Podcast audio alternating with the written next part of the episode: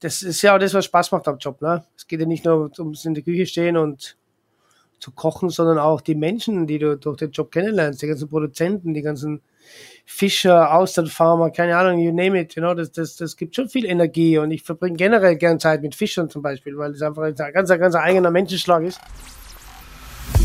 Herzlich willkommen bei Rollin Pin Talks, dem inspirierenden Podcast mit den spannendsten, schrägsten, kreativsten, erfolgreichsten Menschen aus der Gastronomie und Hotellerie.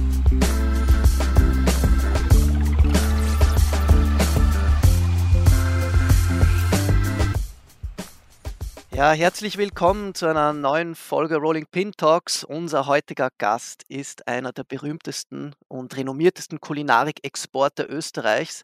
Als gebürtiger Tiroler kochte er im Ocean Restaurant seit über zehn Jahren zwei Michelin-Sterne und das an Portugals malerischer Algarve-Küste. Dort hat er in den vergangenen 15 Jahren eine wirklich breit angelegte Fine-Dine-Revolution losgetreten und inspiriert mit seinen unverwechselbaren Seafood-Kreationen und seiner jungen, wirklich vorwärtsbrechenden Küche Nachwuchstalente aus aller Welt. Ich freue mich unglaublich, ihn endlich als Gast in unserem Podcast begrüßen zu dürfen. Herzlich willkommen, Hans Neuner. Ja, hallo, herzlich, äh, herzlich willkommen. Äh, schön, dass ich dabei sein darf. Ja, du hast jetzt gerade äh, gelacht. Ich glaube, als ich gesagt habe, mit seiner jungen, vorwärtsbrechenden Küche. Mhm. Was war jetzt daran so lustig eigentlich? Ja, ich dachte, du hast es auf mich bezogen, deswegen war es eher lustig. Jung. Naja, ähm, Hans, wie, wie, alt bist du jetzt eigentlich? Du bist. Äh, 46. 46 bist du, aber siehst ja. du, du kommst irgendwie jüng, jünger rüber. Deine Küche sowieso, aber du auch. Ja, du, ich glaube, du darfst das, das, das Kindliche nicht verlieren in unserem Job, weil sonst kannst du ja nicht kreativ sein. Das ist für mich ein ganz, ganz wichtiger Punkt, dass äh, ja Spaß an der Arbeit und da muss man schon ein bisschen kindlich bleiben oder ein bisschen jugendlich bleiben. Ja, ja. Du, ähm, ich finde es jetzt gerade einen lustigen Zufall, dass wir das Gespräch jetzt so gestartet haben. Ich habe nämlich äh, vor, ein vor, ein paar Minuten noch äh, Jürgen im Gang getroffen und äh, er hat mir was Lustiges erzählt, dass er sich äh, zumindest glaubt zu erinnern, äh, dass äh, du mit plus minus 30 äh, von deinen Eltern in Hausarrest geschickt worden bist, weil sie deine Tattoos entdeckt haben. Stimmt das? Ja, in Hausarrest vielleicht nicht, aber meine Mutter hat meine ersten Tattoos wahrscheinlich wirklich erst vor, ja, vor zehn Jahren gesehen, weil ich war nie daheim. Ja. Und wenn dann nur im Winter. Und im Winter hast du ja meistens bist du ja relativ angezogen und deswegen, ja, da war sie schwer schockiert. Ich glaube, als sie mal hier war, ja, da war, als wir hier aufgesperrt haben, und dann war sie mal, glaube ich, ein halbes Jahr später hier und dann hat sie, hat sie mich das erste Mal im T-Shirt gesehen seit Jahren und dann hat, war, war sie schon ein bisschen schockiert, ja. War sie entsetzt, aber Ja, sie war entsetzt. Sie ist heute noch entsetzt. Sie sagt, ich war so ein hübsches Kind und jetzt schaue ich so versaut aus. aber, aber ich stelle mir jetzt gerade vor, ich meine, jeder, der dich kennt, weiß, du hast ja jetzt nicht äh, gerade wenig Tattoos, zumindest an den Armen. Ähm, die, die restlichen Körperteile kenne ich ja nicht. Ähm, aber ja, noch, äh, noch nicht, ja.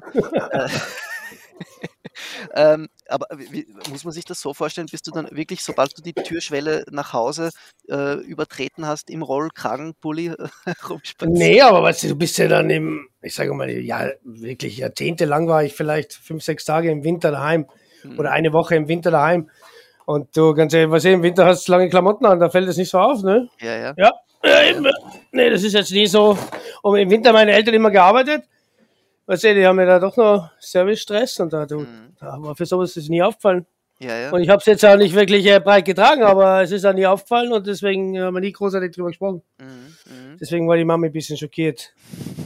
Und sie sagte, hey, ich darf keins mehr machen. Und, ach, aber ja. Ah, hast, der hast, Zug ist abgefahren. Hast seither wieder welche gemacht, so äh, aus, aus, aus Trotz heraus? Oder? Nein, aber ich mache immer wieder gern was, wenn ich irgendwo auf Reisen bin. Das letzte habe ich mir jetzt in Mosambik machen lassen, ja. Mhm. In Maputo. Ja. Da habe ich mir so einen Rechtschreibfehler von der Speisekarte habe ich mir tätowieren lassen. Das war ganz lustig. Über das, äh, das über das werden wir noch sprechen. Äh, deine, deine Reisen äh, und deine Roadtrips, äh, die ja äh, die letzten Menüs äh, sozusagen im Zentrum der letzten Menüs gestanden sind. auf das freue ich mich schon. Ich würde aber sagen, dass wir vielleicht ein bisschen anfangen, ähm, über, über die Anfänge zu sprechen. du hast jetzt vorhin erwähnt, deine Eltern, Servicestress und so weiter du bist ein Tiroler Wirtshauskind. Ja, ja, auf jeden ja. Fall. Ja, ja 100 Prozent. Im Wirtshaus aufgewachsen oder in der Küche, im Gasthaus aufgewachsen, ja. Ja, ja. Da hast du als Kind schon mitgeholfen, war ganz normal, ne? Dass äh, die ersten Dinge in der Spüle, hinten in der Spüle mitgeholfen und dann halt im Service und in der Küche. Es war eigentlich ganz normal. Stand das überhaupt jemals zur Debatte, dass du was anderes lernst als Koch? Nee, also jetzt in meinem Fall kann ich äh, wirklich behaupten, dass es, es war immer klar. Es hat ja immer geheißen, ich übernehme mal daheim und, und deswegen, nee, nee, ich wollte immer, das ist nie großartig diskutiert worden. Also mit 14, Ende 14 sind wir in die Lehre gegangen und dann wurde der Käse gegessen. Ne? Du wolltest Aber ich wollte da immer Koch werden, ja. mir, ja. Ich wollte mir immer die Welt anschauen, weißt du, der Papa hat immer gesagt, du als Koch kannst du das, mein Vater ist ja auch Koch. Hm. Und der hat immer gesagt, du als Koch kannst du die Welt anschauen, kannst überall hingehen und es kostet nichts, ne? Man soll nur ein bisschen arbeiten und das hat uns schon als Kinder schon unsere Eltern haben uns immer schon mitgenommen auf Reisen als Kinder schon und deswegen waren wir eigentlich relativ schnell angefixt, mhm, mh. wie man das so sagt. Aber das war schon so äh, eines der, der, Hauptargumente, diese, diese Weltneugier, dieses äh, auf Reisen gehen, die Welt entdecken. Da war das Kochen fast so ein bisschen Mittel zum Zweck. Am Anfang mit Sicherheit, ja. ja. Also am Anfang war sicherlich, ja, was heißt Mittel zum Zweck? Ich habe nie wirklich drüber nachgedacht. Also es war immer klar, dass ich Koch werde. Mhm. Und wenn man das alles verbinden kann mit Reisen und, und Leute und, und, und, Kulturen kennenzulernen, dann warum nicht? Ja, du hast jetzt eben gesagt, am Anfang äh, war es so, hat es da irgendwie äh, so einen Moment gegeben, an den du dich erinnern kannst, wo, wo dann für dich klar war, okay, es geht jetzt gar nicht nur ums Reisen und Weltanschauen, sondern wirklich Kochen, das ist wirklich was, da hast du Talent, da kannst du dich ausleben, das, das ist genau deins. Ja, ich glaube, das kam dann, also das kam dann so schon mit dem Karl-Heinz Hauser, ich weiß nicht, ob du kennt, der kennt das wahrscheinlich, ne? Ja, ja, der Karl-Heinz, ich war ja lange mit Karl-Heinz und der hat mich dann schon, die Zeit war wahrscheinlich schon sehr prägend jetzt mhm. für das, was ich heute mache, ne? Mhm. Mhm. Also der hat gesagt, du musst unbedingt in die Sterne-Gastronomie und der hat mich da reingeholt und also ohne ihn, glaube ich, weiß ich gar nicht, ob ich heute Sternekoch wäre, wenn man das so schimpfen darf, ne? Oder ja. zumindest vielleicht wäre ich FB-Direktor oder keine Ahnung was. Ja. Ja.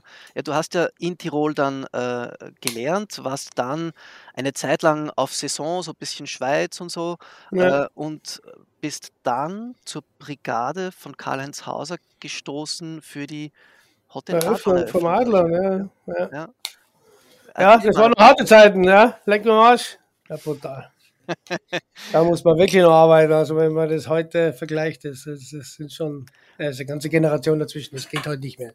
Welten dazwischen wahrscheinlich. Welten also dazwischen, wenn du heute ja. hörst, ähm, äh, Arbeitszeit einstempeln, ausstempeln und Überstunden aufschreiben. Äh, ja, das gab es alles nicht. Also es gab keine Überstunden, es gab auch keine Einstempel. Du warst in der Früh um neun da und bist dann irgendwann um zwölf, eins die Nacht heim, fertig. Und wenn du Caterings angestanden sind, dann hast du halt nachts bis zwei, drei gearbeitet. Also das war ganz normal. Ja. Weil du hattest schon deine freien Tage, also kann ich mich schon erinnern, so immer einen hast du schon immer gehabt, so in der Woche. Aber da warst du ja auch fix und fertig, hast auch nur gepennt und dann, bist du am nächsten Tag wieder arbeiten, hast du ein bisschen deine Wäsche gewaschen und keine Ahnung. Aber es war damals einfach so, man wollte auch dabei sein man wollte was erreichen, man wollte was, ja, ich will jetzt nicht sagen Geschichte schreiben, aber du wolltest einfach was bewegen. Und hast da waren die Stunden einfach egal. Ja, ja, das hast du und habt ihr ein Stück weit schon. Ich meine, Opening vom Hotel Adlon passiert jetzt auch nicht alle Jahre. Ja, das stimmt, ja. ja. Das ja. Nee, da bin ich ja heute noch stolz drauf, dass wir da dabei waren. Das, das, das haben wir ja die ersten fünf, sechs Jahre im Adel und das war schon der Hammer, ne?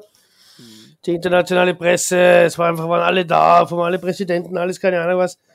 Das war schon äh, das Hotel damals in Deutschland. Also da ist schon viel drüber geschrieben worden. Ne? Und dann haben wir gleich mal einen Stern gemacht dann oben im, im Lawrence Adler.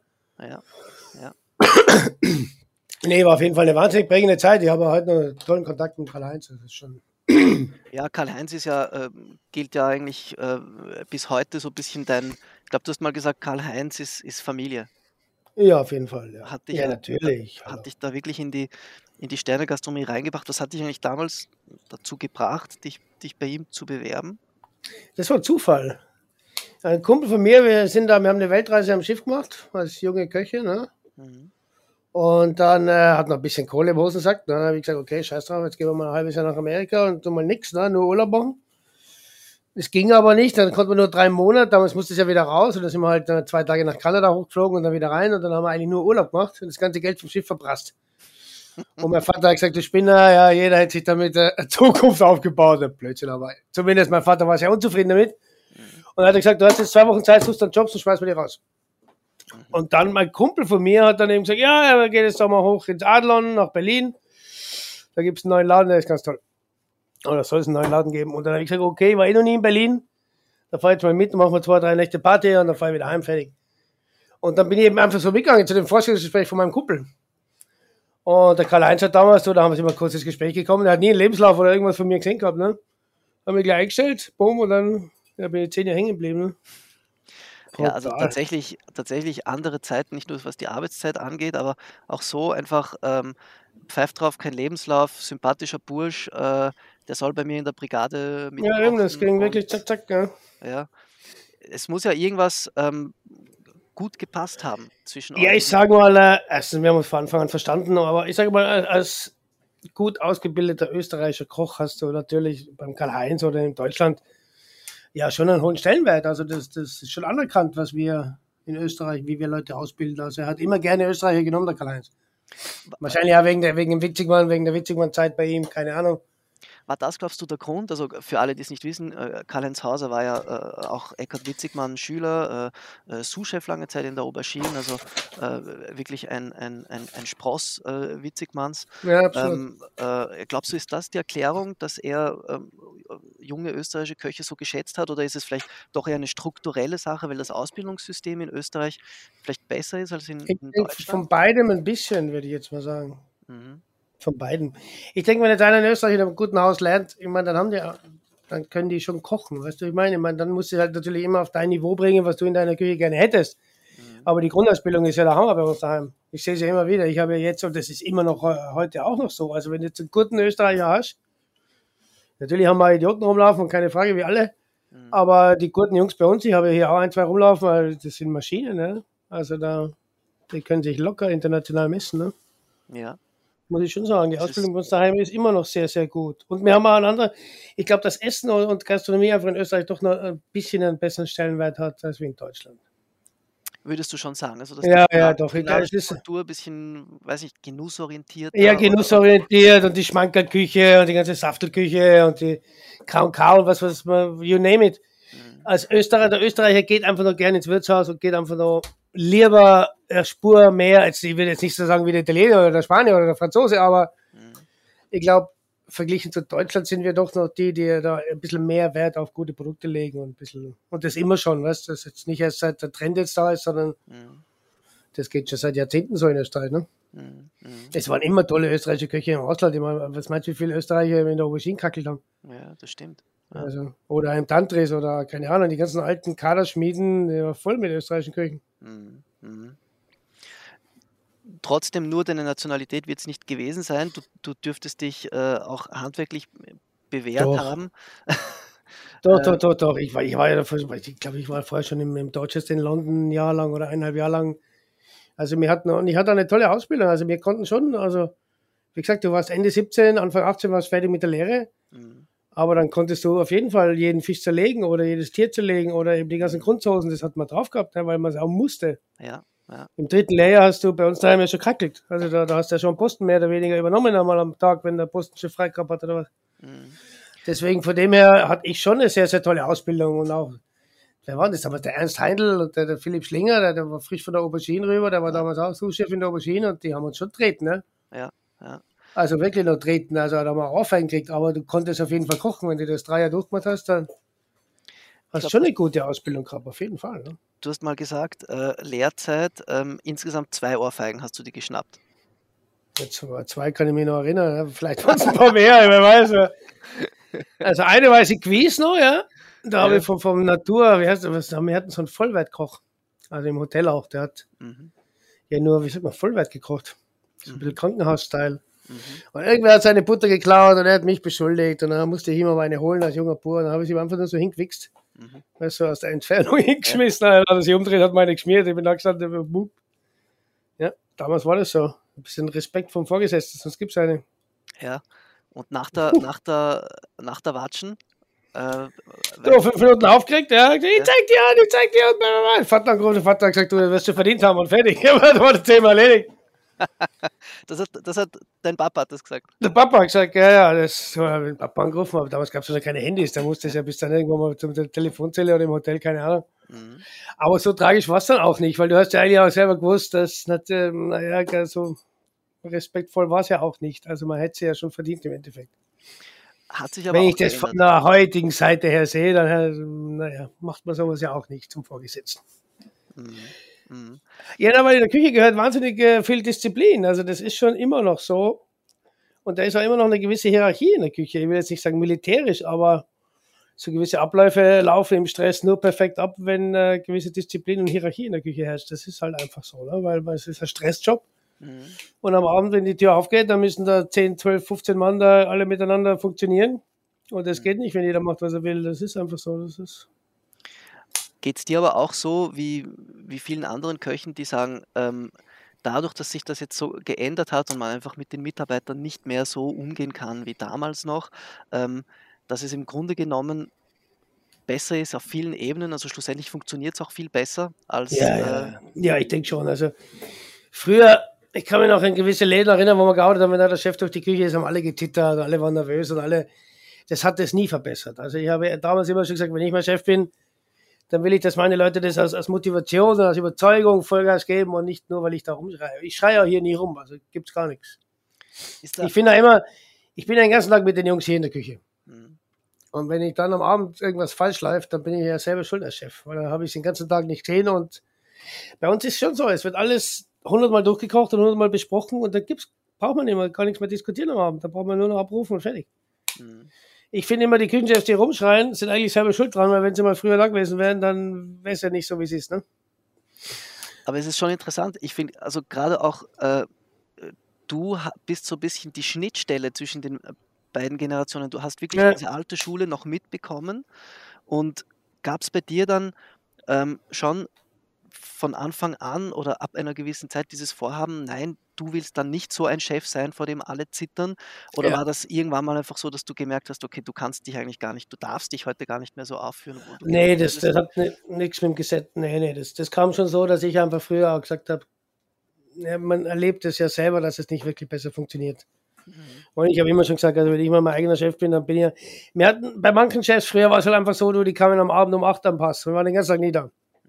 Und dann kommt am Abend der Herr und sagt, das ist scheiße wo ich immer gesagt habe, so wenn man sich in der Früh mal hinsetzt oder die eine Stunde Zeit nimmt mit dem Team und sagt, okay, das ist der heutige Abend, das sind unsere Gäste, das sind die ganzen Allergien, das ist der ganze Rotz, der halt so kommt. Und wenn das alles besprochen ist am Vormittag, dann gibt es am Abend auch keine Überraschungen. Und da muss ich am Abend als Chef auch nicht rumschreien. Ja, ja. Und ich, äh, davon mal abgesehen, dass bei mir würden das ja die Gäste alle mitkriegen, wenn ich hier rumschreien anfange. Ne? Ja, stimmt. Das ist das Nächste. Und, aber deswegen, es ist nicht der Grund, dass wir es deswegen nicht machen. Wenn mich mal was anpisst, richtig, dann schreie ich schon auch so rum. Da ist mir wurscht, ob die Gäste draußen sitzen oder nicht. Das interessiert mich dann nicht wirklich. Aber es passiert so selten. Na, vielleicht ein, zweimal im Jahr. Wenn überhaupt. So selten dann, tatsächlich. Ja, ja, ja, ja. Du, wie gesagt, ich habe zwei starke Sous-Chefs. You know, einer ist für, äh, sag mal, der Thomas macht die Creativity und die Development und der andere macht die ganze Operation. Es gibt keinen Grund zum Schreien hier. Ja. Also, dann sind wir selber schuld. Ich sage immer wieder, dann habt ihr euch nicht perfekt vorbereitet, wenn was passiert haben, dann seid ihr selber schuld. Und ich muss gar nicht. Also meine Jungs, ich, zumindest habe ich das Gefühl, ich brauche nur ein bisschen grantig werden oder ein bisschen grantig schauen, dann marschieren sie eh wieder alle. Ja. Das reicht aus. Ja. Weißt ich, ich habe das immer so, aber ich sag mal, so wie ich früher zum Beispiel den Karl-Heinz jetzt nicht enttäuschen wollte, dass ich gesagt okay, wenn er das haben will, dann muss es perfekt sein. Und aus dem Gefühl heraus, dass du den Chef nicht enttäuschen willst, gibst du einfach eine hundertprozentige Leistung. Mhm. Und, und so habe ich das ein bisschen, glaube ich, hier auch. Also ich denke, meine Leute machen das wirklich gern. Ja. Und sie sind selber mit sich dann enttäuscht, wenn irgendwas nicht klappt. Und dann sind sie am nächsten Tag wieder eine Stunde früher da und geben nur mehr Gas. Also mhm. ich glaube, es geht, es funktioniert für mich persönlich so viel besser als wie früher mit der ganzen Rumschreierei und so Dösen rum und Wichsen und den ganzen das alles. Mhm. Du warst ja, du bist ja dann ähm, äh, am Sülberg im Seven Seas äh, Küchenchef geworden. Ja, Küchenchef, cool äh, Chef. Ja, das war, was war das? Ich glaube, 2002, sowas wird das gewesen sein, oder? oder ja, ich, der Karl-Heinz hat mich von Spanien zurück. Ich war ja da beim, beim, beim Schweiger Gerd im ja. Äh, Tristan. Ja. Und dann hat er mich zurückgefragt, ob ich Küchenchef machen will bei ihm. Und ich gesagt, ja, als Küchenchef gehe ich schon nochmal hin. Ne? Aber das war eigentlich damals auch so nur als ja, helfen ein bisschen zum Aufbauen, weißt du, es war äh, nicht geplant, dass ich da noch mal fünf Jahre hängen bleibe, ne? Ja. Aber ja, was ja, kennst deinen Kanal, ist ja sehr überzeugend und dann hat es ein bisschen länger gedauert. Ja, irgendwas wird dir gefallen haben, dass du es dann äh, tatsächlich noch mal fünf Jahre ähm, äh, im, im, im Hamburg, ja, natürlich. Du, Hamburg, ja, ich finde, Hamburg ist eine geile Stadt, also muss ich schon sagen, ich finde Hamburg wirklich eine coole Stadt. Vom Wetter her, scheiß drauf. Du, wenn 16, Tage, 16 Stunden in der Küche stehst, dann ist das Wetter unwichtig. Verstehst was interessiert dich das Wetter? Deswegen war das jetzt von dem her nicht so tragisch.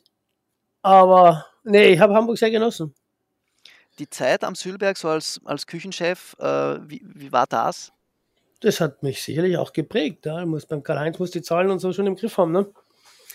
Ja, also von dem her, den, den ja, ja, hallo, das gibt es aber eine, da musst du schon, also wenn du Karl-Heinz eine Küche leiten willst, das muss schon funktionieren. Da geht es nicht nur um, um schön Kochen oder Schickimicki, ne, oder keine Ahnung, sondern da müssen die Zahlen funktionieren. Für alle nur Und das lernst du halt auch, ne, dass du die ganzen Einkaufspreise, dass die alle im Kopf ja. hast und dass die, die Kalkulation stimmt und da legt der Karl-Heinz viel Wert drauf. Ne? damit sich alle auskennen, nur als kurze Klammer, also Sülberg, äh, da war Karl-Heinz Hauser dann Patron, ist also sozusagen schon über den operativen Dingen, äh, nehme ich mal an, geschwebt. Äh, und du hast ja. da das, äh, das Fine-Dine-Restaurant äh, geleitet und. Komplett, ja. ja. Und offenbar auch mit Einkauf, mit äh, Zahlen. Ja, alles komplett. Der Karl-Heinz war dann schon mehr für, für ja, um den Sülberg zu verkaufen und ist halt die, um die Welt geflogen und hat keine Ahnung was gemacht. Also der war, hat mit der, mit der Oper Operativen in der Küche nichts mehr zu tun gehabt. Mhm.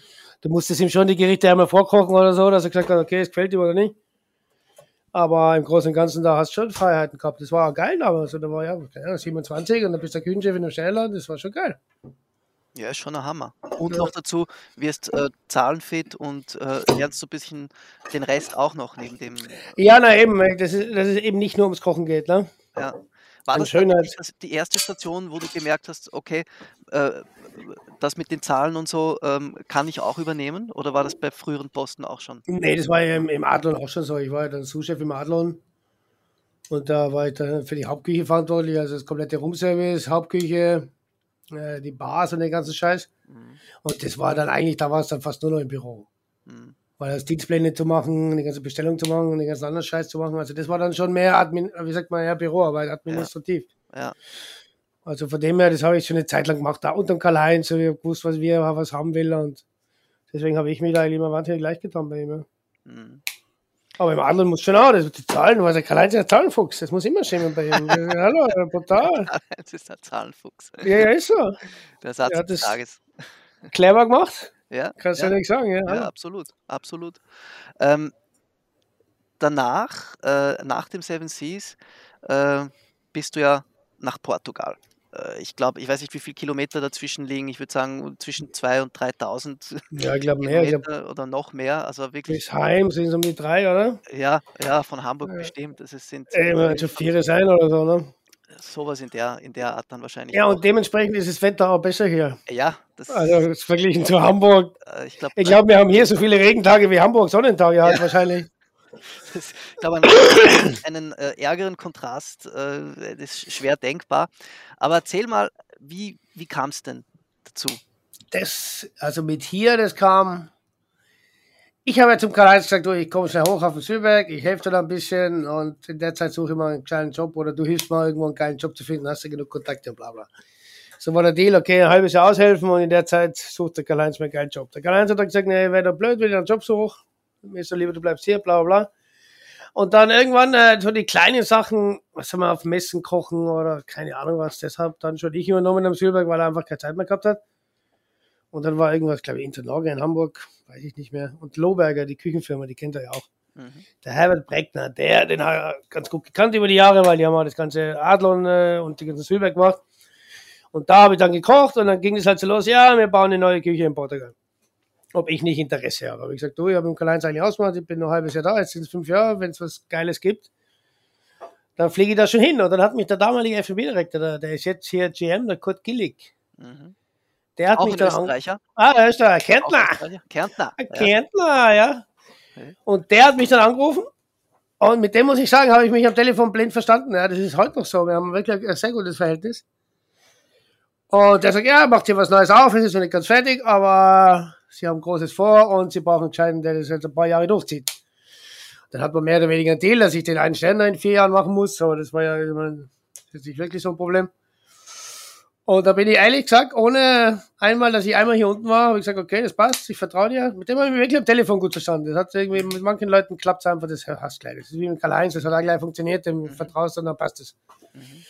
Und dann bin ich damals ins Auto und bin hier unten. Nee, ich habe das Auto gar nicht, weil ich glaube, der Karl-Heinz hat gesagt, er muss bis zum letzten Tag hackeln. Und dann hatte ich, glaube ich, nur eine Woche Zeit, aus Hamburg auszuziehen und hier unten anzufangen. Und dann habe ich in Hamburg aus meiner Wohnung den ganzen Scheiß bis auf den Computer, glaube ich, den Rest alles vor die Straße gestellt und halt das Schild, dass die Leute mitnehmen sollen. Ne? Das war alles war, eine, eine Woche noch, eine ja, Woche, innerhalb von einer Woche dein, dein gesamtes Leben in Hamburg sozusagen loswerden. Ja, ja, als Koch, was ich, das, das war auch nur eine Station. Das sagt, du hast gewusst, dass du da noch ein paar Jahre bleibst. Du hast nicht gesagt, also deswegen, das hat mich nicht gestört. Mhm. Aber wie gesagt, den ganzen Scheiß, bis auf meine Kochbücher, die habe ich alle einpackt in Kartons, habe sie hergeschickt und den Rest alles auf die Straße gestellt. Das haben die Leute in zwei Tagen war das Zeug weg. Wahnsinn. Dann haben wir die hinten ausgemahlen. Und dann musste ich aber noch arbeiten, weil der Karl-Heinz hat, hallo, muss bis zum letzten Tag hackeln, da geht nichts. Dann habe ich noch eine Woche gearbeitet und dann äh, bin ich im Pfleger, bin hier runter und habe halt hier dann langsam angefangen und dann bin ich irgendwann mal hochgeflogen, habe mein Auto geholt und so Geschichten. Aber das war recht radikal, weil wir mussten hier am 1. Mai, glaube ich, wollten sie aufsperren. Irgendwie sowas. Es war ein richtiges Drama. Es war, es war, es soll auch ziemlich chaotisch gewesen sein. Äh, dieses, ja, ganze, dieses ganze Opening, ich glaube, ihr habt da, ich weiß nicht, mit vier Leuten habt ihr da aufgemacht oder irgendwie so. Ja. Erzähl das nochmal, das ist nämlich total. Äh, ja, eröffnet, eröffnet haben wir damals, da kam einer, wir hatten der Kaiser aus Südafrika, der wäre mein Sous-Chef gewesen, aber der ist dann noch zwei Tage abgehauen, hat gesagt, weil die Küche war wahnsinnig klein am Anfang. Mhm. Also war wirklich, ja, wie eine Kaffeeküche, furchtbar. Und das Restaurant war immer, der Blick war der Hammer immer, und, aber es war halt sehr, sehr altmodisch. Und dann war am Anfang, du, der Sous-Chef ist gleich nach zwei Tagen wieder gegangen und gesagt, hier, das gibt nie einen Stern hier. Und ich sage, okay, den habe ich nicht gekannt. Und dann war eigentlich nur ich, meine damalige Freundin, hat die Patisserie gemacht. Äh, ein schwarzes Mädel aus Kap Verde, mhm. die dann angefangen hat, die noch anonym Stern gesehen hat. Und einer aus, äh, wo kam der her? Ganz, ganz unten, Madagaskar. Das war, aber, das, war das, ja, Opening, das Opening Küchen. Ja, ja, ja, brutal. Aber die beiden, ich meine, auch die du nie stärker gesehen haben, die waren so motiviert und hatten so viel Bock drauf, dass es eigentlich wirklich, ja, wie gesagt, wir haben in dreieinhalb Jahren haben wir zwei Sterne gekocht mit denen, ne? Und die haben noch nie einen Stern gesehen, ne? Den ersten Stern habt ihr schon nach einem Jahr, glaube ich, geholt. Ja, eineinhalb, klar. Ein, eineinhalb Jahre und dann den zweiten klären wir hinterher, ne? Also 2009 und 2011, glaube ich. Und das war, und also ihr habt den zweiten Stern auch mit diesem Anfangsteam, also mit, ja, jedem, mit ja. ihnen, habt ihr, das, habt ihr das geholt? Ja, ja. Ja, absolut. Wahnsinn. Ja, na, ich sag, manchmal brauchst du nicht die. Ich meine, natürlich, wenn, jetzt kannst du es nicht mehr vergleichen mit dem Rohspieß. Jetzt läuft da, jetzt ist das schon. Jetzt ist es ganz anders strukturiert. Damals, jetzt hast du, wie gesagt, jetzt haben wir eine Development gemacht, das heißt einfach Operation. Und jetzt laufen da zwölf Mann rum. Mit Praktikanten auch manchmal mehr. Das kannst du jetzt nicht mehr vergleichen. Damals, da war vom Kochen her, weißt du, habe ich selber noch Postfilet und Sauce gekocht. Ja. Und meine Frau in der Patisserie, aber die hat ja nur auch, also damalig, zum Glück, das ist jetzt auch erledigt. Man war nett, aber das hat sich schon lange erledigt. Für die war das auch, die weil wir keinen Platz hatten. Hans. Ja, eben, ich sage das sag immer zu meinen Jungen, was ja, die Hasen kommen, kommen oder gehen, ne? Aber, aber die den Erfolg, den Beruf kann da keiner nehmen, ne? den hast du Leben lang. Und mit denen haben wir dann äh, zwei Sterne gemacht. Ja. Dann habe ich noch damals einen ehemaligen Freund von mir runtergeholt aus Hamburg, der damals oben schon bei mir Sushi war. Im zweiten Jahr dann. Und dann haben wir das gemacht. Ja. Wie war das eigentlich? Ähm, also diese Anfangszeit muss ja, muss ja unheimlich. Äh, ja, die ersten Tage waren schon äh, noch kein Geschirr da ist und nichts. Dann habe ich mir hier die alten Pizzateller ausgeliehen aus einem anderen Restaurant und haben wir die ersten Tage auf dem Scheiß gekocht. Ach Gott. Also die ersten, äh, die ersten ja. Gerichte von Hans Neuner in Portugal wurden auf einem Pizzateller serviert. Die waren auf Pizzageschirr, ja. ja. das kann ich heute noch. Für, für, für einen Feinschmecker, da war damals so ein Food-Magazin. Mhm. Ich weiß nicht, ob es das heute noch gibt. Hat der, der, der Kurt damals gleich am ersten Tag her, wo ich gesagt habe, am ersten Tag musste die Leute nehmen, bin ja gleich. Und da haben wir noch äh, Pizzateller gehabt, ja. Wir haben trotzdem nicht so schlecht abgeschnitten, aber ja. Deshalb, die ersten Zeit hast du ja wirklich ja schon Klassiker aus anderen Restaurants, die du jetzt sagen wir mal beim Schweiger oder keine Ahnung wo gekocht hast, die ein bisschen abgeändert und so war die erste Karte. Mhm. Weißt du, du hast ja nicht das Personal, das und, und keine Ahnung, da haben wir schon auf, ich sag mal, auf, auf Nummer sicher, auf Nummer sicher gekocht. Das war noch gleich mit ersten Ding war noch so geräucherte Taube mit Pfifferlingen und keine Ahnung was. Ja. Wenn ich heute drüber nachdenke, ich meine, hier mehr, ne? Naja. Wie, wie war das eigentlich von den, äh, von den Produkten, von den Lebensmitteln her und den Produzenten? Du hast ja überhaupt, das ja ein Null-Produzentennetzwerk gehabt, nehme ich an, da unten. Es war furchtbar. Also ganz am Anfang, also ich würde locker sagen, die ersten zwei Jahre, drei Jahre, äh, haben wir zweimal in der Woche aus Frankreich das Zeug hier runter, ne? Rangie oder? Ja, Rangie Express, ja. Ah, ja. Wir sind ja zweimal die Woche geflogen, einmal Mittwoch, einmal freitags. Und da haben wir unser ganzes Zeug bestellt, aber alles. Also komplett, äh, komplett. Fast, schon, fast schon konträr zu heute. Ne? Ja, heute ist es genau umgedreht. Ne? Heute haben wir, erstens gibt es Rangie, gibt es hier unten sowieso nicht mehr. Mhm. Aber es hat sich jetzt natürlich auch, du, jetzt bin ich 15 Jahre hier und am Anfang hat auch der Dieter Kuschina viel geholfen mit, mit Produzenten und Lieferanten. Also das, ähm, aber mittlerweile glaube ich, sind 90 Prozent Portugiesisch. Ne? Bis auf Essige und, und, und, Gewürze, die haben wir natürlich schon international. Aber der Rest kommt alles von hier. Ihr habt ja, äh, also du bist ja wirklich auch gesegnet, muss man sagen, und in einer unglaublich, ja. unglaublich privilegierten Position. Ich glaube, ähm, ich weiß jetzt gar nicht mehr äh, auswendig, ich glaube über 700 Hektar, Hektar äh, hoteleigenes Land, Farm, äh, ja. Farm, also Land und ja. Weingut natürlich mit, mit dem Olivenöl. Ähm, äh, mehrere hundert Quadratmeter, auch so hauseigene Gemüse, Gemüseplantagen. Ja, von dem her sind wir hier schon wirklich, also mehr geht wahrscheinlich, glaube ich, was wir alles selber anbauen und selber machen. Das geht ja nur, wenn eine Firma dahinter hast, die das auch finanziert, weil du brauchst halt immer Gärtner und Zeug. Das kann ich mit, mit meinem Restaurant gar nicht erwirtschaften, was uns das nebenher alles kostet. Ne? Mhm. Und von weil, dem her ist es schon, äh, na, das haben wir schon privilegiert. Unser Direktor halt, der Kurti, der ist jetzt mittlerweile General Manager, der damalige FB-Direktor, und der steht halt voll auf so ein Zeug. Ja? Der will halt das haben und der also für den Erfolg, wie, wie, wir jetzt dastehen, da ist der schon auch wahnsinnig mit äh, verantwortlich, weil er es einfach hundertprozentig unterstützt. Und wenn wir sagen, wir brauchen da noch einen Garten oder da noch einen Teegarten, dann wird das auch gemacht. Ne? Mhm. Und so ist es schon ein Traumjob. Also von dem her. Darf man ja nicht vergessen, äh, das äh, Villa Vita Resort ist ja riesig. Das Oceans ja. ist, korrigiere mich, aber ich glaube, eins von zwölf Restaurants insgesamt. Ja, ich glaube, mittlerweile haben wir schon ja, 14 oder was, und eins bauen sie gerade wieder. Ja, das ist schon, das sind wir eigentlich eine ganz, ganz, ganz kleine Nummer mhm. in dem ganzen Apparat hier. Aber wir sind natürlich das Marketing-Tool und äh, viele Gäste kommen auch wegen, wegen dem Restaurant, deswegen äh, passt das schon alles. Aber im Großen und Ganzen, ich glaube, die machen ja, was, man, die ist ja 10 Millionen Food. Ja. Das ist schon ein bisschen was. Ja. Wie war das eigentlich, ähm, als du an die Agave gekommen bist, war ja Dieter Kuschiner, äh, Vorarlberger äh, gebürtiger, mhm. also auch Österreicher, ähm, seit, ich glaube schon seit 1991, glaube ich, hat er die Villa Joya. Äh, ja, ich glaube, der hat jetzt gerade 30 oder 30 Jahre gefeiert, ja, ja vor kurzem. Ja, Chef, dann, ja, dann kommt das hin. Also Anfang ja. der 90er jedenfalls, ähm, war damals also schon, äh, schon 15, 16 Jahre äh, dort, als du gekommen bist. Äh, wie war das für dich? War das irgendwie für dich, ähm, tun wir uns ein bisschen zusammen und, äh, und äh, ich will dir nicht zu sehr auf die Füße treten oder war das dann so Konkurrenzkampf? Wie muss man sich das vorstellen? Nein, also der Cousine ist ja ein ganz, ganz umgänglicher Mensch eigentlich. Also, er war, als wir den ersten Stern bekommen hatten, dann ist er gekommen zum Essen. Vorher hat ihn das jetzt, glaube ich, nicht so wirklich interessiert. Und da muss ich sagen, haben wir uns wirklich sehr, sehr gut verstanden. Also mit Cousine verstehen wir schon sehr gut. Wir haben schon viel Spaß. Und da war er eigentlich von Anfang an hilfsbereit.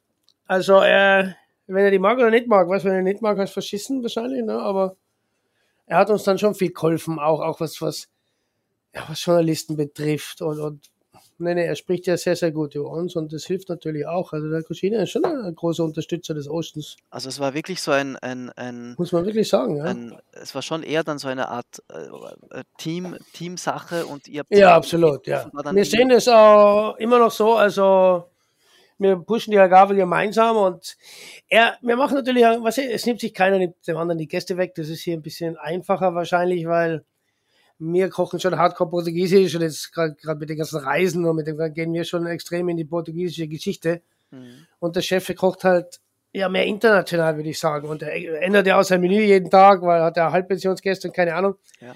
Deswegen haben wir Grund unter, unterschiedliche Stilrichtungen und deswegen die Gäste kommen einmal zu mir, einmal zu ihm.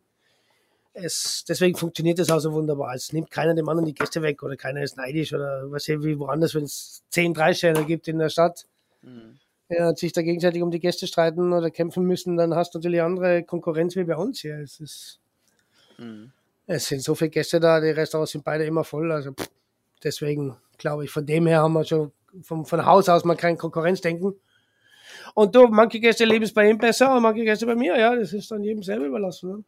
Wie würdest du unter, äh, das, das beschreiben, was euch, was eure Küche unterscheidet? Ja, ich würde sagen, der Chef ist vielleicht eine Spur mehr klassisch unterwegs und international. Also mhm. wie wir jetzt. Mhm. Hammer, ich liebe seine Küche, also da gibt es gar nichts. Ne? Ich finde es super. Wir kochen vielleicht eine Spur moderner und mm, legen doch ein bisschen mehr Wert auf Präsentation, weil wir uns wir ändern das Menü zwei, dreimal im Jahr, da kannst du natürlich schon viel mehr auf Geschirr eingehen und, und so Sachen. Mhm. Weißt? Also ich glaube, bei uns ist Präsentation, wir machen auch wenig, viel weniger Gäste wie er. Mhm. Mhm. Wenn der Chef, wenn es knallt da drüben, macht der Mittag schon mal 40 und am Abend nochmal 70. Das ist dann schon. Ihr habt wie viele Sitzplätze nochmal? Wir machen 30, 32 am Tag. Je nachdem, wenn alles Zweiertische sind, dann passen auch nur 26 rein. Mhm. Und deswegen können wir schon einen, einen, anderen Aufwand fahren, jetzt wie der Chef drüben, finde ich jetzt einmal vielleicht, aber es macht nichts. Also ja. ich gehe mal mittags rüber und dann knallt er mich immer weg. Das ist sensationell, muss ich schon sagen. Hammer. Ja, ihr seid ja keine, keine 15 Kilometer voneinander entfernt, glaube ich. Nein, du mit dem Boot äh, bist drüben in fünf Minuten. Ah, mit dem Boot tatsächlich? Ja, ja, aber das, er ist auf der einen Seite der, der Bucht und ich bin auf der anderen Seite, auf der ja, anderen Seite der Bucht. Ich habe ja immer geglaubt, äh, ihr, ihr fahrt mit den Motorrädern zueinander. Auch das. Ach. Aber wenn wir ein bisschen langsam sind, nehmen wir lieber Boot. ist weniger Polizei und mehr. äh, nein, nein, nein, nein, das geht schon. Ich habe einen Bootschein gemacht. Ja, ja. Kapitän. Da kriegt der, der Begriff Kapitän und Gott des Meeres, mit dem man dich ja oft bezeichnet, wieder ja, eine andere Bedeutung.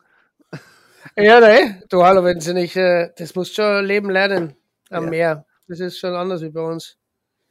Aber ich habe das gern. Gibt ihr Österreich manchmal? Ja, natürlich. Tirol, Was? Österreich. Ich komme aber, ich schaue schon, dass sie ein paar Mal im Jahr reinkommen. Also das ja. ist schon wichtig.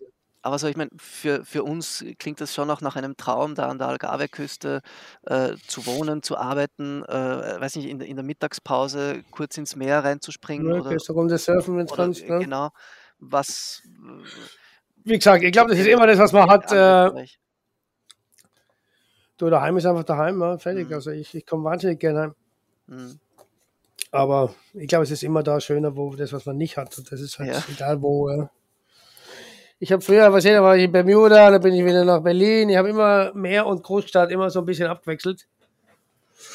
Und deswegen, ich glaube, es ist immer das, was man hat, weiß man nicht so hundertprozentig zu schätzen, als wie das, was man nicht hat. Das ist einfach so, das ist normal. Mhm. mhm. Ja, da den Berg, da, traumhaft schön. Ja. Hallo, ja, logisch. Ja.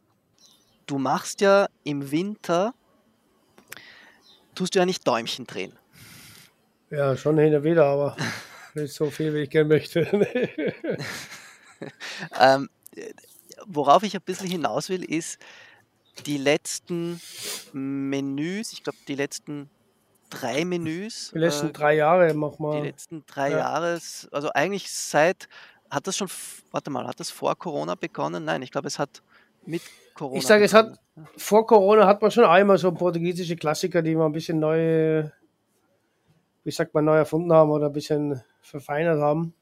Aber mit Corona kam es dann halt schon, dass man gesagt haben, okay, erst der Corona-Lockdown, weil weißt ja nicht, was machen kannst. Ne? Dann haben wir uns, mein Chef Pastry und ich, sind wir dann, haben uns ein Zelt gekauft und einen Schlafsack. Und dann sind wir hier von Farm zu Farm, haben wir gesagt, okay, jetzt besuchen wir mal die, die zehn besten Produzenten im Land egal was, Reis, Gemüse, keine Ahnung, Öle. Und so hat sich das dann aufgebaut, dass wir dann gesagt haben, okay, dann machen wir ein Menü draus. Und wir nennen es halt, was ich, uh, Route to through Portugal. Mhm. Und das kam sensationell an, muss ich sagen. Wir hatten im ersten Corona ja extrem viele Portugiesen hier.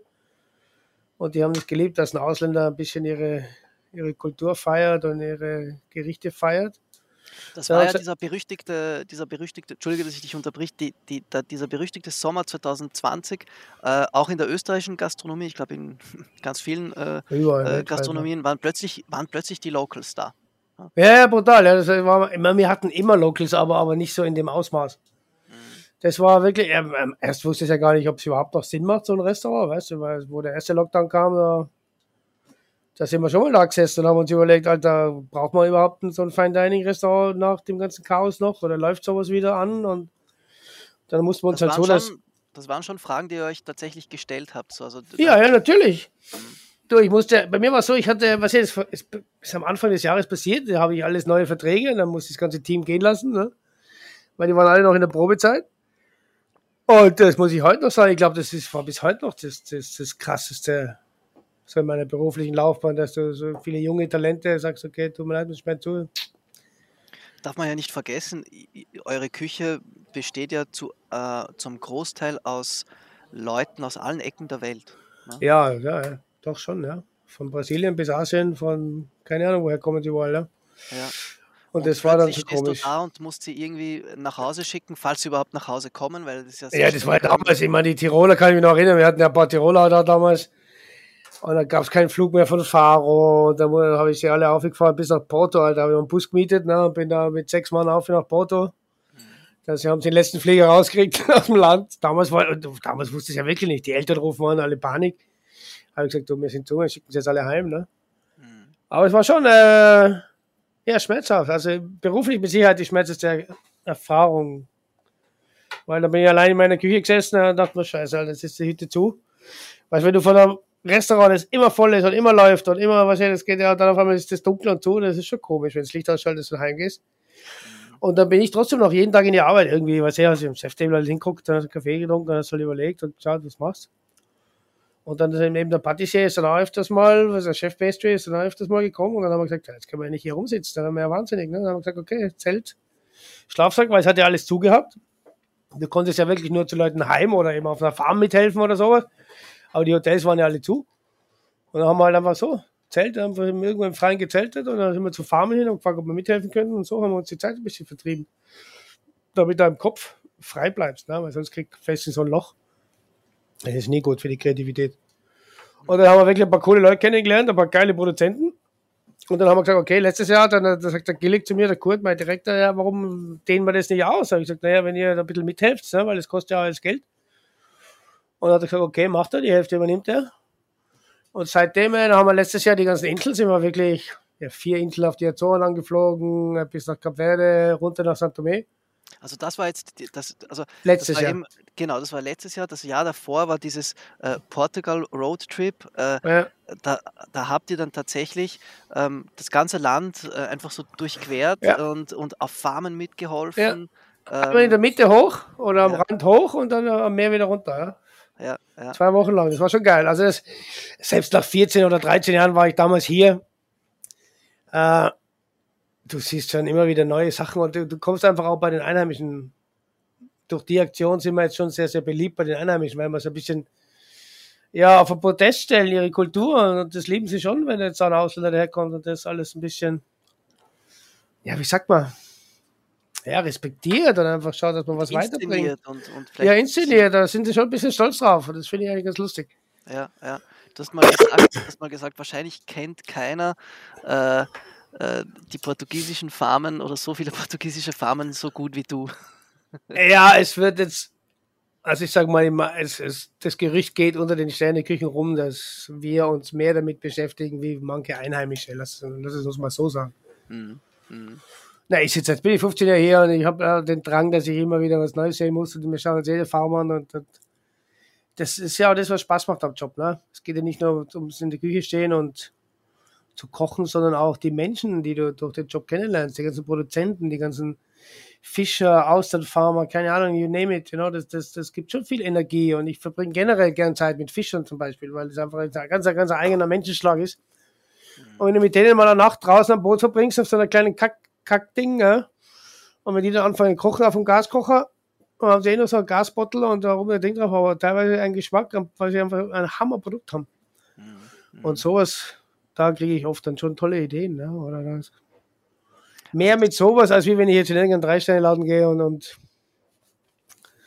ja, und dir das ja. anschaust, was die Kollegen tun. Natürlich ist das auch interessant und das beeinflusst und motiviert auch, aber ich kriege meine Dinger meistens, wenn ich mich mit, ganz, mit den ganz normalen Fischern oder wenn wir Persebisch holen gehen oder sowas. Ich meine, das sind auch, ja, ein, äh, wie sagt man, naja, beeindruckende Erlebnisse. Ne? Wenn du mal so Persebisch rausholst, wenn dich da runterseilst und die Kacke hochholst, mhm. dann schätzt du. Das ist ja lebensgefährlich, Persebis. Äh, äh, unter, die muss man also unter die Klippen sozusagen. Du musst in die, in die Ritzen rein, ja?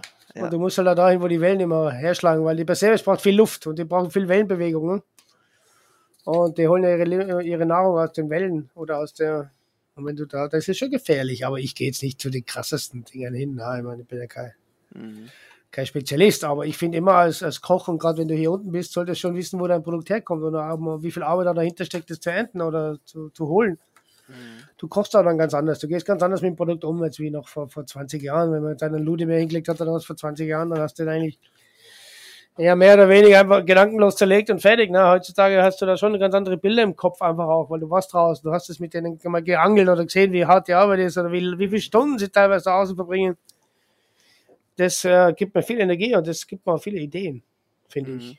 Also ich, ich frage mich heute, wie wir das früher gemacht haben, dass man ja, egal wo ich gekocht habe, ich habe nicht immer mehr gekocht, da hast du eigentlich gar keinen Bezug zu deinen Produkten. Es hat sich jetzt natürlich viel geändert weil jetzt äh, extrem viel auf regional und so arbeiten. Aber ich sage mal, jetzt vor 20, 30 Jahren war doch, ja, alle haben Französisch gekocht, ne? Mhm. Und die Langostine und der Scheiß äh, ist ja aus der ganzen Welt eingeflogen worden, ne? Mhm. Also Im Endeffekt hast du nie wirklich ja, einen Bezug zu deinem Produkt gehabt. Und das ist heute ganz, ganz anders, ne? Ist das schon auch das, was dich ähm, in Portugal hält, diese Unmittelbarkeit zu den Produkten, dieses, dieses immer genau zu wissen, das kommt von dort und ich äh, dieses ja, ich Feeling auch ein bisschen. Ich kann es mir halt nicht mehr anders vorstellen. Also ja. Obwohl es, wie gesagt, jetzt hat man ja, ich meine, jetzt geht es wieder, aber vor, vor einer Woche hat man mal zwei, drei Wochen Regen oder, oder richtig Sturm und dann kommt, fährt da keiner raus, ne? Da mhm. musst du die Karte auch wieder umändern und da sind wir hier schon bedeutend flexibler wie früher, ne? weil dann wir, okay, dann geht es halt im Norden oben, können sie noch fischen, dann nimmst du halt wieder Produkte von da oben her du musst dich einfach wahnsinnig an die Natur anpassen, in dem, was wir hier machen. Also das ist, das ist nicht wie bei Orange anrufen und du kannst alles die ganze Zeit bestellen. Das ist halt hier nicht der Fall. Ja? Und jetzt nach 15 Jahren sind wir schon hier. Jetzt weiß ich genau, wenn die Saison losgeht, geht immer mit Segel los im Februar, März und dann das, dann kommt der Tamboril und dann kommt der Lu und wir nehmen es halt da immer nur her in der Zeit, wo es hier legal gefischt werden kann. Ne? Mhm. Wenn dann Schonzeit ist, dann ist Schonzeit oder ändern wir halt all die Karten. Da muss ich jetzt nicht ja, dann kaufe ich jetzt keinen Langostino aus Frankreich runter zum Beispiel, ja, nur weil ja. das macht ja keinen Sinn. Ja, ja. Wie hat sich für dich eigentlich die, die portugiesische Küche in den 15 Jahren, in denen du da bist, entwickelt? Hat, ist da viel passiert? Ja, ich ähm, denke schon. Also gerade in der Steine-Gastronomie hat sich wahnsinnig viel getan. Es sind, es sind viele junge Leute aus dem Ausland zurückgekommen, weil das Land einfach auch Möglichkeiten geboten hat in der Gastronomie, die vielleicht vor 30 Jahren jetzt noch nicht so war. Mhm. Als der Cucina herunter ist, also da war das ja mit Sicherheit bei weitem der Einzige, der ja auch mit so einer Küche und mit so, mit so einem Know-how, mit so, mit so einem Fleiß ja. In der Sterne-Gastronomie gearbeitet hat. Da war er mit Sicherheit hier der Einzige für, für, für ein Jahrzehnt. Hm. Und als ich dann kam, dann waren wir noch ein, zwei, drei Jahre da die Einzigsten, da war nicht viel. Und dann hat es angefangen, dass junge Leute aus Dubai zurückziehen oder aus London oder aus Frankreich oder keine Ahnung. Ja. Und so hat sich das dann alles ich glaube, als ich hier runter bin, waren es vielleicht zwei, drei Sterne-Restaurants und jetzt haben wir 30. Ja, Wahnsinn. Also da hat sich schon was getan. Und wenn man jetzt mal denkt, dass es ein, ja, jetzt kein so reiches Land ist, also es ist nicht so, dass, ja, ist nicht Österreich oder Deutschland, weißt du, wie man, das ist schon der, mhm. ja. Und von dem her hat sich wirklich viel getan. Corona hat da jetzt leider ein bisschen aufgeräumt, würde ich mal sagen. Aber im Großen und Ganzen hat sich die, die, die, die traditionelle Gastronomie, die ist gleich, gleich geblieben. Also da hat sich nicht viel verändert. Also so dem, im kulinarischen Mittelbau, so die, die, die, die, da hat sich jetzt relativ wenig verändert. Du siehst in Portugal die Hauptveränderung wirklich so im, im, im, Im High-End-Bereich. High wahnsinnig, hat sich wahnsinnig viel getan. Ja. Aber es ist auch so, ich glaube, es sind auch die, die, die, die Strandrestaurants im Generellen besser geworden. Also ich kann mich noch erinnern, du, die, die ersten paar Wochen, wo ich hier war, bist du am Strand gegangen, Alter, da hast du eine Scheiße bekommen. Freunde, ja, na, echt so. Entweder die scheiß Burger für die Engländer oder halt immer für die ganzen Touristen oder eben ja, äh, ja gefrorene Seafood. Mhm. Und das hat sich heutzutage schon verändert. Heute gibt es Hammer Beachläden, wohin gehst, da kriegst du eine Qualität, jetzt zieht er die Hosen aus. Mhm. Jetzt auch nicht überall, ja, aber es, es hat sich schon, es geht auf jeden Fall nach oben. Ja. Ähm, wenn man sich jetzt, ähm, wenn man sich jetzt vorstellt, du hast dieses, dieses Road to India äh, Menü gemacht dann äh, mhm. in, im, im Corona-Jahr. Und du hast es vorhin erwähnt, das hat sich dann extrem gut, das ist extrem gut angekommen.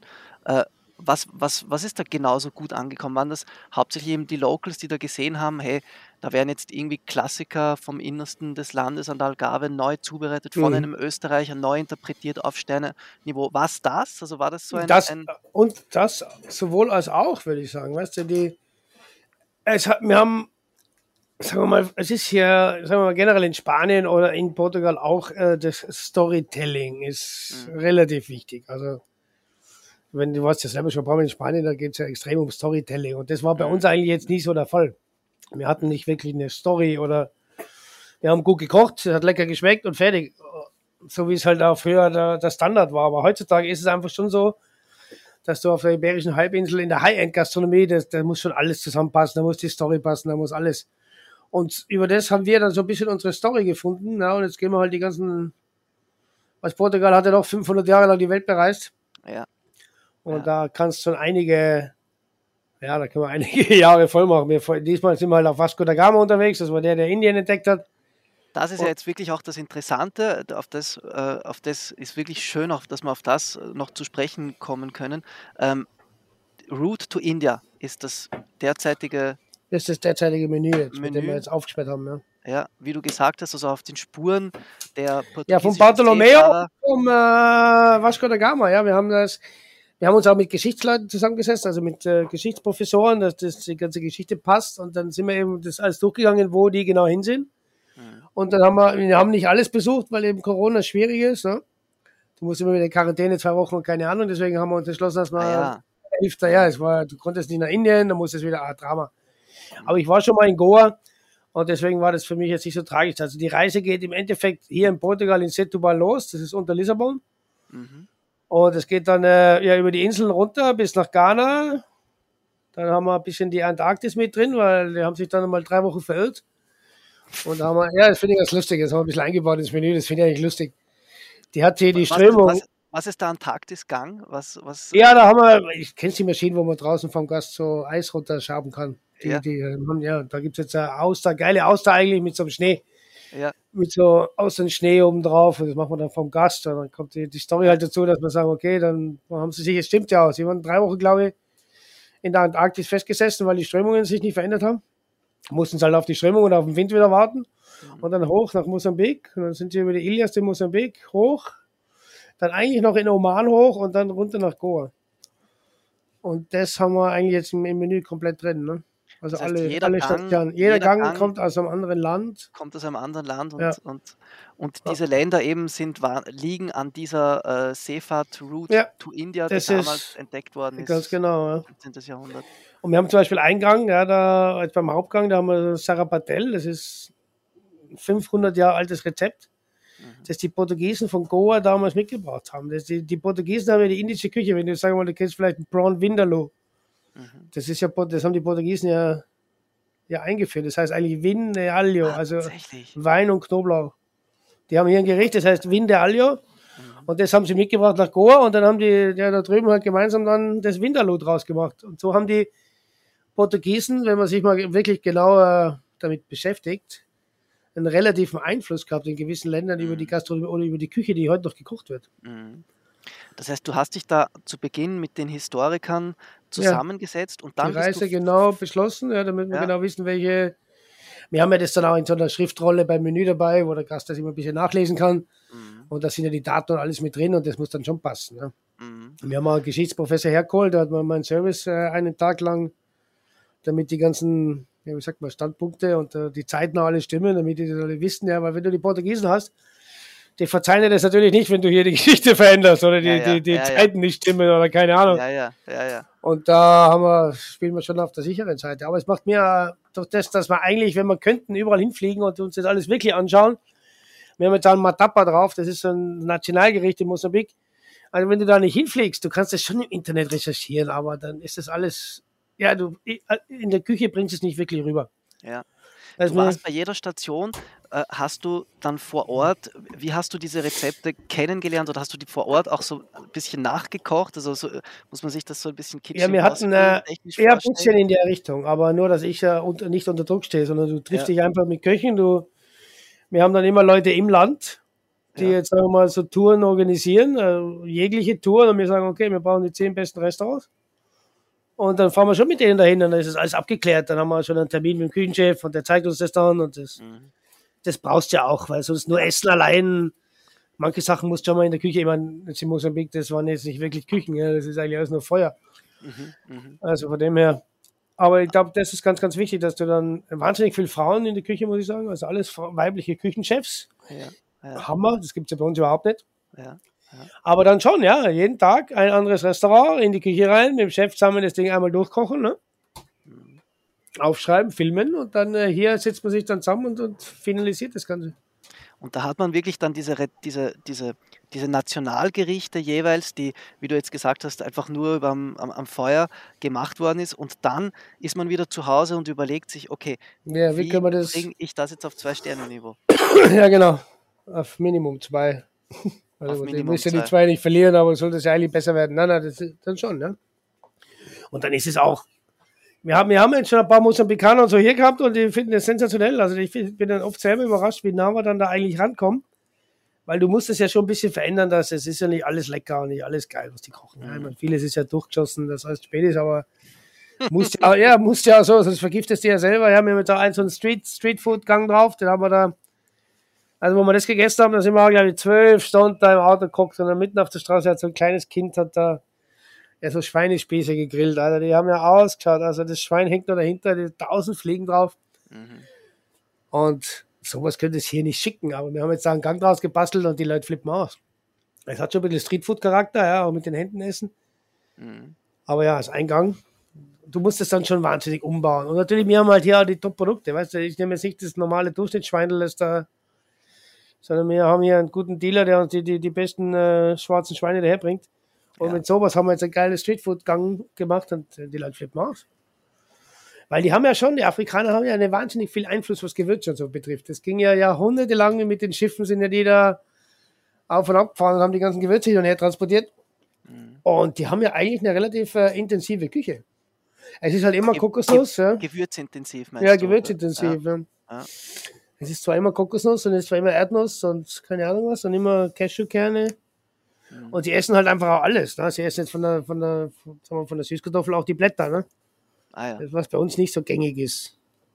Die machen sie, stampfen das? sie. Ja, es ist wahnsinnig bitter, teilweise. Ah, ja. ja, ich muss schon mögen. Aber ja, wir haben es ein paar Mal probiert. Und wir machen das jetzt hier ein bisschen ähnlich, aber wir haben das jetzt mit Brokkoli und so, dann ist das für den europäischen Gaumen auch einfacher zu verstehen, weil teilweise ist Essen sehr, sehr bitter. Mhm. Weil es halt einfach und es wird dann einfach stundenlang gekocht. Also sie machen ja auch viel mit Gras. Und dann, also von dem her, da nimmt man dann die Inspiration und die Idee und baut es dann mit Produkten von hier. Gab es Dinge, die du hier in Portugal einfach überhaupt nicht bekommen hast, von Gerichten, die du auf den Stationen ähm, Ja, Produkte hast? ist schwierig teilweise. Gewisses Getreide und so ist ganz, ganz schwierig herzukriegen. Außer du kaufst es halt in, in Tonnen, aber ich kann es ja nicht in Tonnen kaufen. Mhm. Es ist generell schwierig. Äh, wir haben viele Sachen wieder mitgebracht, das machen wir immer. Wir nehmen immer einen leeren Koffer mit und dann packst halt äh, zwei Kilo von dem Gewürz und dem Gewürz und dann kommst du schon mal einen Monat hin hier oder zwei. Ne? letztes Jahr hat man ja viel, letztes Jahr hat man immer von Santomé die Sachen drüber, da hat man dann einen Deal mit den Stewardessen. Da habe ich dann immer die Stewardessen äh, ja, geschmiert ein bisschen, dass sie uns das Zeug hochschmuggeln. Ich wollte ne? gerade fragen, ist es ein legaler Deal oder, oder Grenze? Ja, ich glaube, bei manchen Sachen hätte es nicht immer machen dürfen. Ich glaube, Zimt und so ja. Sachen nicht, darfst nicht so viel ausführen. Oder. Aber wie gesagt, das ging eben auch nicht, weil die labern immer alle, wenn du dann unten bist, sage ich mal, alles kein Problem, kein Problem. Aber wenn du dann wieder hier bist, dann ist es einfach wahnsinnig schwierig, jetzt Sachen von Afrika oder von gewissen Inseln eins zu eins hierher zu bekommen. Und das geht nur über Stewardessen. Ne? Da musst du halt ein bisschen, jetzt nicht flirten, das will ich so nicht sagen, aber da waren wir dann halt in der Bar, wo die ganzen Stewardessen waren, und da haben wir sie halt oft eingeladen und tun, und du, du bist das Zeug dann immer mitbringen. Ne? Faszinierend. Ist schon, ja, zum eigentlich Glück, fast schmuggeln, ne? Ja, du, äh, nachdem wir den äh, Podcast ja nicht auf Portugiesisch führen, ist, glaube ich, alles ja, okay. Ja, ist es nicht so tragisch. Ja, ja anders geht's gar nicht. Ja. Du kriegst es auch nicht her, oder eben es ist nicht die Qualität, die du kennst. Es ist schon, ich bin ja überzeugt davon, dass äh, generell von alles, was Gewürze betrifft, äh, da wird nicht die erste Klasse ins Ausland geschickt. Ja, die, die mhm. erste Top-Klasse bleibt daheim bei den Leuten, die es sich leisten können. Und die Klasse B geht dann nach Europa oder nach Amerika. Das merkst du ja schon bei Paprikapulver oder sowas, wenn du es kaufst. Das ist ja teilweise in den Welten dazwischen, als wie wenn jetzt in Marokko. Mhm. Die mal ein Paprikapulver reinhaust. Das, das ist dann ja. schon. Ja, ja. Ähm, das war jetzt diese Route to India. Äh, willst du das noch weiterführen? Äh, ja, ich glaube, nächstes Jahr machen wir Brasilien, ne? also das rein. Ist, das ist fix. Ja, ja, das haben wir jetzt mal geplant, ne? Nächstes ja. Jahr machen wir Brasilien. Ja. Und dann das Jahr drauf äh, würde ich gerne Macau machen. Mhm. Und das Jahr da drauf dann äh, die Maluckeninseln und äh, wo die ganzen Muskat, wo die Portugiesen den Muskat her haben und sowas. Also da merkt man erst, wie, wie groß die portugiesische Welt ja, damals total, war. Total, ja, ja, die waren, wie gesagt, 500 Jahre lang oder 300 Jahre lang waren die das reichste Land der Welt. Hm. Muss man sich mal vorstellen. Hm. Ist jetzt von dem ist heutzutage nicht mehr so viel übrig, außer ein paar geile Gebäude in Lissabon oder so, aber ja. Uh, und natürlich auch Kontakte. Du kannst, ich habe mir mein, mein Chef Pastry, der hat wahnsinnig viele Kontakte eben in so Ländern noch, weil der Portugiese relativ gut vernetzt noch ist. Mhm. Obwohl er teilweise ja durch Revolutionen rausgeschmissen worden ist und keine Ahnung was, aber jetzt mit Goa und, und Mosambik zum Beispiel, da, haben die Portugiesen immer noch einen relativen Einfluss, ne? viele Firmen und keine Ahnung was. Ja, ja. Wie, wie lange nimmst du dir Zeit jetzt für dann dann für den Brasilien äh. Ich meine, Brasilien ist ein riesiges ist Land. Ich, ich weiß ja gar nicht, wie viele Klimazonen. Ich weiß auch, ich glaube sogar verschiedene Zeitzonen auch. Wie, glaube ja, ja. Was, was, ja, das wären wir schon drei, vier Wochen. Drei Wochen im Dezember. In Ja. Und auch da wieder Dezember, also Winter. Ja, ist immer äh, da, wenn wir zu haben. Ne? Mhm. Wir machen im Dezember immer die ersten drei Dezemberwochen zu, bis vor Weihnachten. Und da wäre der Trip eigentlich am besten, weil da hast du dann noch genug Zeit mit dem Geschirr und den ganzen Zeug. Aber anfangen, also ich, meine Frau ist ja aus Brasilien, also ich war jetzt auch schon hundertmal in Brasilien. Das ist, wir fangen jetzt im August normalerweise, haben wir alle Menüs und alles für dieses Jahr fertig geschrieben und auch fertig rezeptiert und dann fangen wir ab August eigentlich an, am nächsten Jahr zu arbeiten. Ne? Dann suchen wir die Stationen aus, die Restaurants, rufen an, planen alles, damit die ja da sind, wenn wir hinkommen. Also das dauert schon ein halbes Jahr, bis es alles perfekt organisiert ja. ist. Ja. Ja. Und da brauchst du noch die Produzenten, die ganzen Tellerfuzis und die ganzen Geschirrleute und, und Stoffleute, die brauchen ja immer alle ewig bis wir den Scheiß dann endlich mal fertig haben. Und damit am 1. März alles hier ist und wir aufspringen können mit dem neuen Menü, da müssen wir Minimum ein halbes Jahr vorher anfangen. Also nach der Saison ist vor der Saison. Ja, so ungefähr. Ja. also die ersten drei Monate bist du in der Scheiße, damit das alles wieder perfekt läuft. Hast du neue Leute, ein neues Menü und mehrere neue Menüs. Ne? Mhm. Und dann hast du es mal alles erledigt und dann fangen wir schon wieder an fürs nächste Jahr. Ja. Aber das ist ja, ja gut so, weil dann schläft du rein, was? Das wird so langweilig. Und zwischendrin machen wir noch 30 Events auf der ganzen Welt, keine Ahnung. Genau, genau. Ja. Was, was bringt äh, als Abschlussfrage, Hans, was bringt die Zukunft? Puh, keine Ahnung, so weit denke ich gar nicht. Mhm. Ich denke jetzt mal dieses Jahr oder nächstes Jahr. Wie meinst du das gastronomisch für mich oder generell? Ja, generell für dich. Ja, für mich. Du, schauen wir mal, ein, zwei Jahre, ein paar Jahre werden wir das hier noch machen, ne? Das schon. Ja, ja, doch ja, ein Traum. Wenn man es jetzt als angestellter Koch sehen will, ist das ein Traumjob, mm. ne? Mm. Absolut. Aber ja, ich hätte mal gerne ein, zwei einfachere Ableger vielleicht, mal ein geiles Bistro oder irgend sowas. Aha. Ähm, ja, doch schon, wo, wo man entspannter kochen kann, weißt du? Wo nicht alles. Oder, oder Bitte? In Österreich oder woanders? Das ist wurscht, wo. Das ist wurscht. Das ist ja. wurscht. New York, Lissabon, Wien, you name it, scheißegal. Das ist ja. mal wurscht, das muss halt passen. Aber ich glaube, dass so, ein, so ein äh, ja, einfaches Konzept zu der Sternegastronomie dazu auf den Kopf gut ist. Mhm. Weil es einfach mal über. Bei uns muss das ja immer alles hundertmal durchdacht sein und jeder Chip und jedes Ding muss alles perfekt sein. Mhm. Wenn du da jetzt einmal ein anderes Konzept daneben dran hast, wo du es entspannt aus dem Bauch raus kochen kannst, ich glaube, dass das gut ist für den Kopf und gut für die. Ja, man also muss das ja doch noch ein paar Jahre machen, ne? Ja. Aber das wäre schon was, was dich reizen würde, so ein bisschen ein, ein, ein lockereres Casual. Ja, ich hätte auch gerne hammergeile Beachbar, wäre auch geil. Oder ja. Nachtclub äh, mit geilem Essen. Also da, die ja. Möglichkeiten sind offen. Es soll halt was Flottes, Junges, Modernes sein und nicht so ein. Oder halt eben auch größer, wo von mir so 200, 300 Gäste am Tag machst oder noch mehr. Ne? Mhm. Gibt ja so geile Konzepte. Ja. Oder sowas wie Sexy Fish in Miami oder keine Ahnung. Es gibt da wirklich sehr, sehr coole Konzepte, die ja, wo man auch schön kochen kann, aber eben vielleicht nicht ganz so aufwendig, wie das, was wir hier betreiben. Man merkt schon, so ein bisschen gebrainstormt hast du schon. Ja, natürlich. Ja. Du, ich mache ja nichts anderes wie über das Kochen oder über die Kochindustrie oder wie nennt man das nachzudenken. Ne? Ja. ja. ja. Man darf also äh, tatsächlich weiterhin gespannt sein. Man, man, man glaubt es fast nicht bei alledem, was du, was du tust und äh, überall, wohin du reist und auch was du vorhast, Brasilien, äh, Macau und so weiter. Dennoch äh, denkst du immer einen Schritt weiter. Lieber Hans, ja. es war wirklich ein hoch, hoch, hoch interessantes Gespräch. Ja, vielen ähm, Dank. Als, äh, als Gesprächspartner äh, wächst du äh, auch in mir die Abenteuerlust. Und, ja, so muss es sein. So muss es sein und ja. Äh, dafür steht ja auch deine Küche und dafür Eben. dankt dir auch äh, die gesamte äh, internationale Kulinarik. Vielen, vielen Dank. Schön, dass ich dabei sein darf. Und, äh, und wir sehen uns hoffentlich und wir sehen uns hoffentlich bald wieder. Ganz egal ja, wo. Ja, ganz egal wo, ja. Sonst kommst du halt mal vorbei, ne? So weit ist es jetzt auch nicht. Aber nein, auf jeden Fall. Also ich freue mich, Hans. Vielen, vielen, also, vielen Dank für alles. Ciao, gesund bleiben. Bussi. Ciao, ciao, ciao, mach's gut. Ciao, servus. Ciao, ciao.